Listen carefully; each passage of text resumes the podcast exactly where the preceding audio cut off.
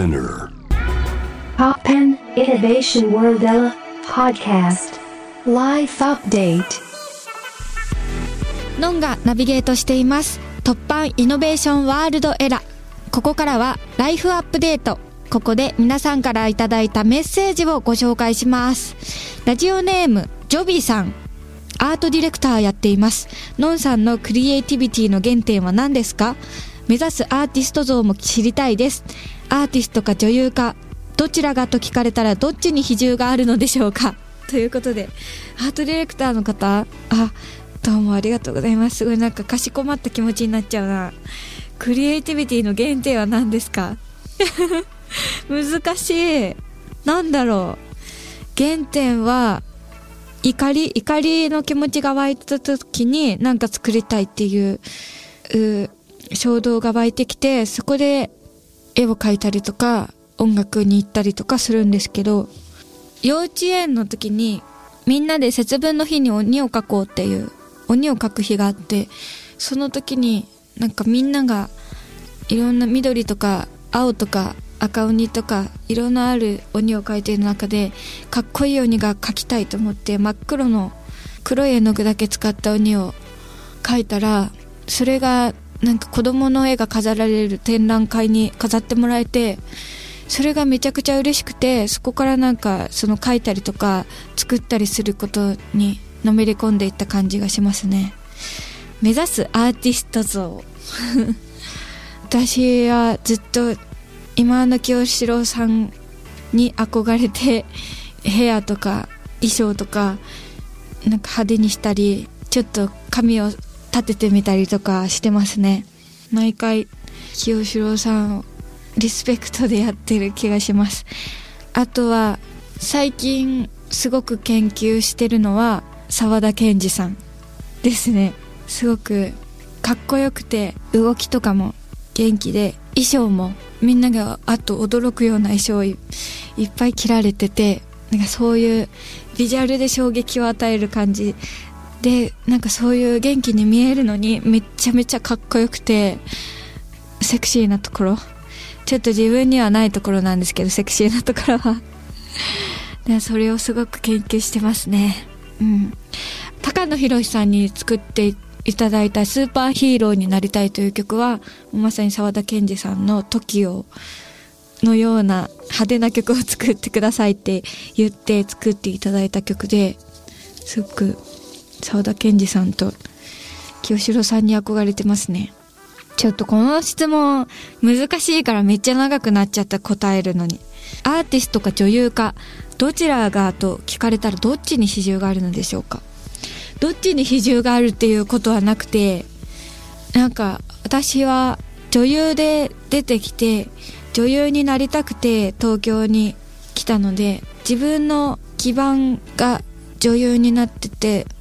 女優とか音楽やったりとか絵を描いたりとかも全部同じっていうか表現のベクトルが違うだけで壁があったりこの比重のがでかいとかそういうのがなくて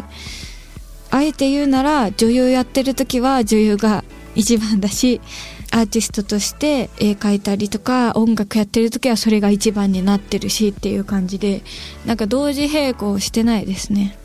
この間までやっぱりおうちライブに専念してたのでもう音楽で満たされてたって感じです。どうでしょうか。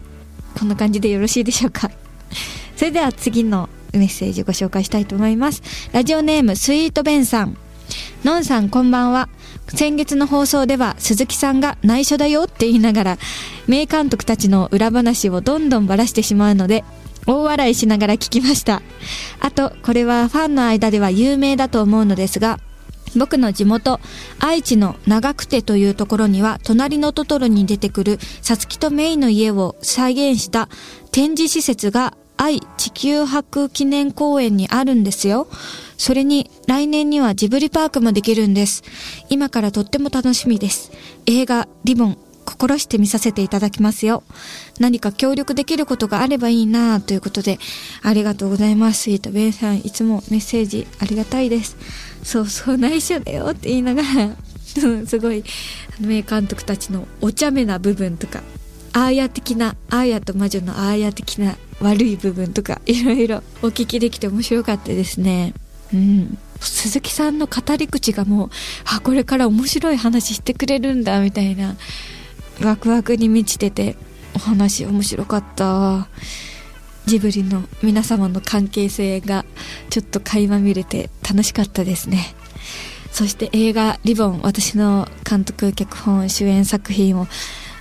かなり褒めてくださって本当に嬉しかったです。あの放送を聞いてくださった方は興味持っていただけたのかなって思うんですけど公開をお楽しみに。そしてラジオネームエイジさん。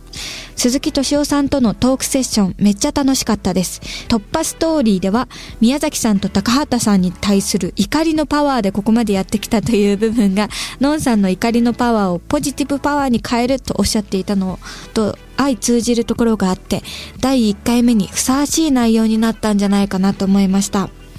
そうなんです。私の突破イノベーションワールドエラー、えー、突破ストーリーの第1回目に鈴木敏夫さんに来ていただいてっていうことで本当にやっぱりみんなこの怒りの気持ちをパワーにしてポーンと頑張っていくんだっていうのはすごく共感しましたね。やっぱりなんか一番力になるというかポジティブなパワーに変えられるので、うん、鈴木敏夫さんも怒りのパワーを大事にしてるんだっていうのは私も感動しました。それが宮崎さんと高畑さんに対する怒りっていうのが面白いですよね。昔からの仲間の関係性があるからこそだなと思いました。続きましてラジオネーム MR さん。ジブリの誕生秘話やきっと大変だったであろう体験さえも重くならず愉快にお話しされている鈴木さんは素敵でした。そしてそしてのんちゃんの話し方を変だよと躊躇なくおっしゃっていたのが面白くてどこがどう変なのか解説してほしかったかも。あこれはですねポッドキャストで解説が聞けます。そしてのんちゃんのその個性的な話し方がいつか自分作品で活用されるといいな。そうめっちゃもうスタジオに入って来てくださってもう第一声目で「喋、り方変だよね」っ て言われたんですよ。はい、変なのかな私。なんかまあちょっと言葉の間が長いから？何が変なのかな？あじゃあポッドキャストで解説聞けるので私もちゃんと聞きなポッドキャストで聞き直して。はいそうですね。いつかうんジブリ作品で変な喋り方の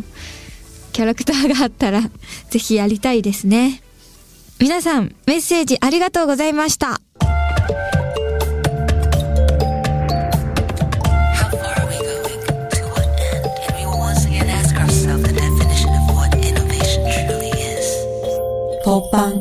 Spectrum Era on 81.3 J-Wave.